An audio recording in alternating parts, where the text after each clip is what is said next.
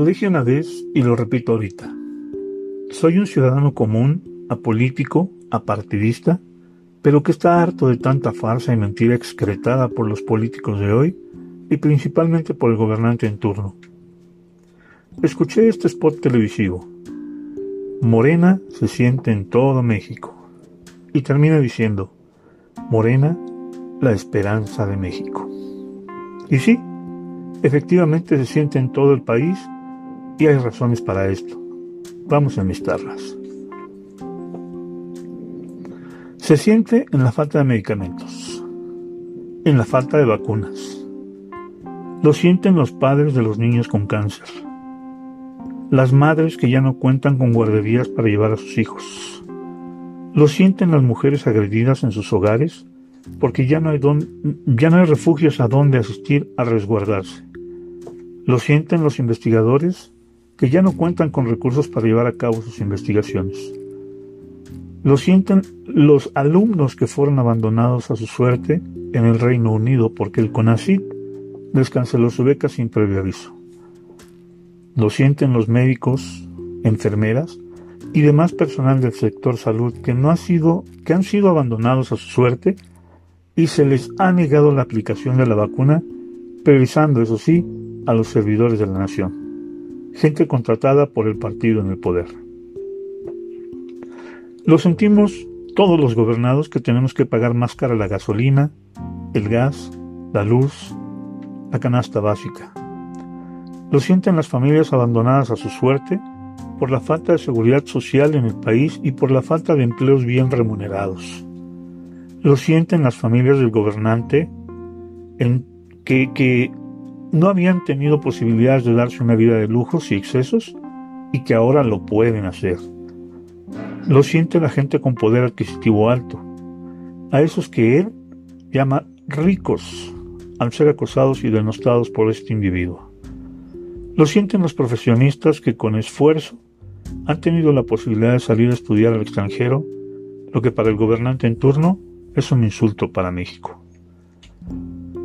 Lo sienten los periodistas que son acosados por el sistema, esos que son perseguidos o señalados por disentir con el gobierno, esos a los que se les ha aplicado la censura, aunque el Señor de las Canas diga que Él es todo bondad y benevolencia. Lo sienten los abogados, a esos que el Señor que gobierna con los pies, los llamó traidores a la patria. ¿Con qué facilidad le da diarrea verbal a este individuo? Lo sienten los organismos autónomos que disienten de sus mentiras cotidianas a esos los persigue y los entierra. Caso muy vigente, el INE. A quien se la pasa denostando y acusando que están quebrantando la democracia. Pero aquí habría que hacer un pequeño paréntesis y comentar lo siguiente. ¿Quién se la pasará más atentando contra la democracia? ¿El instituto encargado de regular las elecciones en México?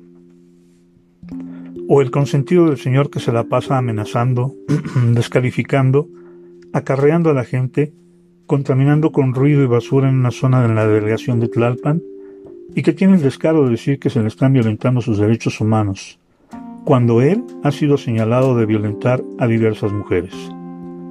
Ese que ha venido diciendo que si no es él elegido para gobernar Guerrero, no habrá elecciones en ese estado.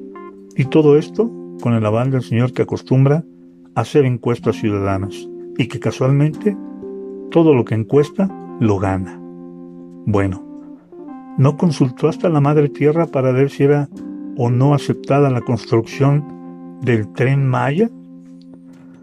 En México nunca ha habido elecciones democráticas.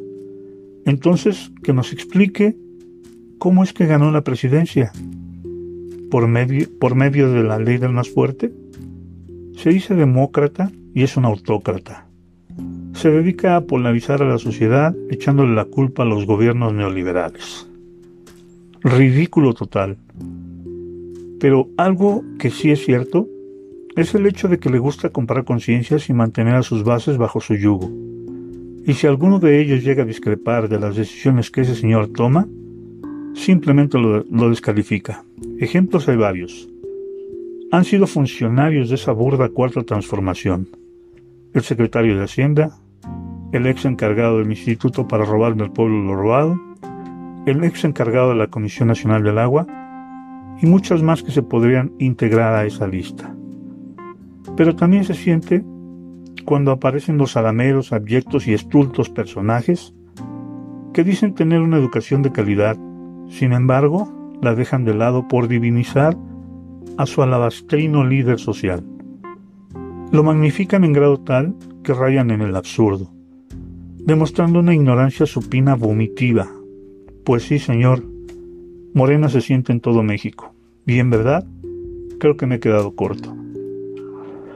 Somos más los que no creemos en las mentiras de ese mentiroso contumaz.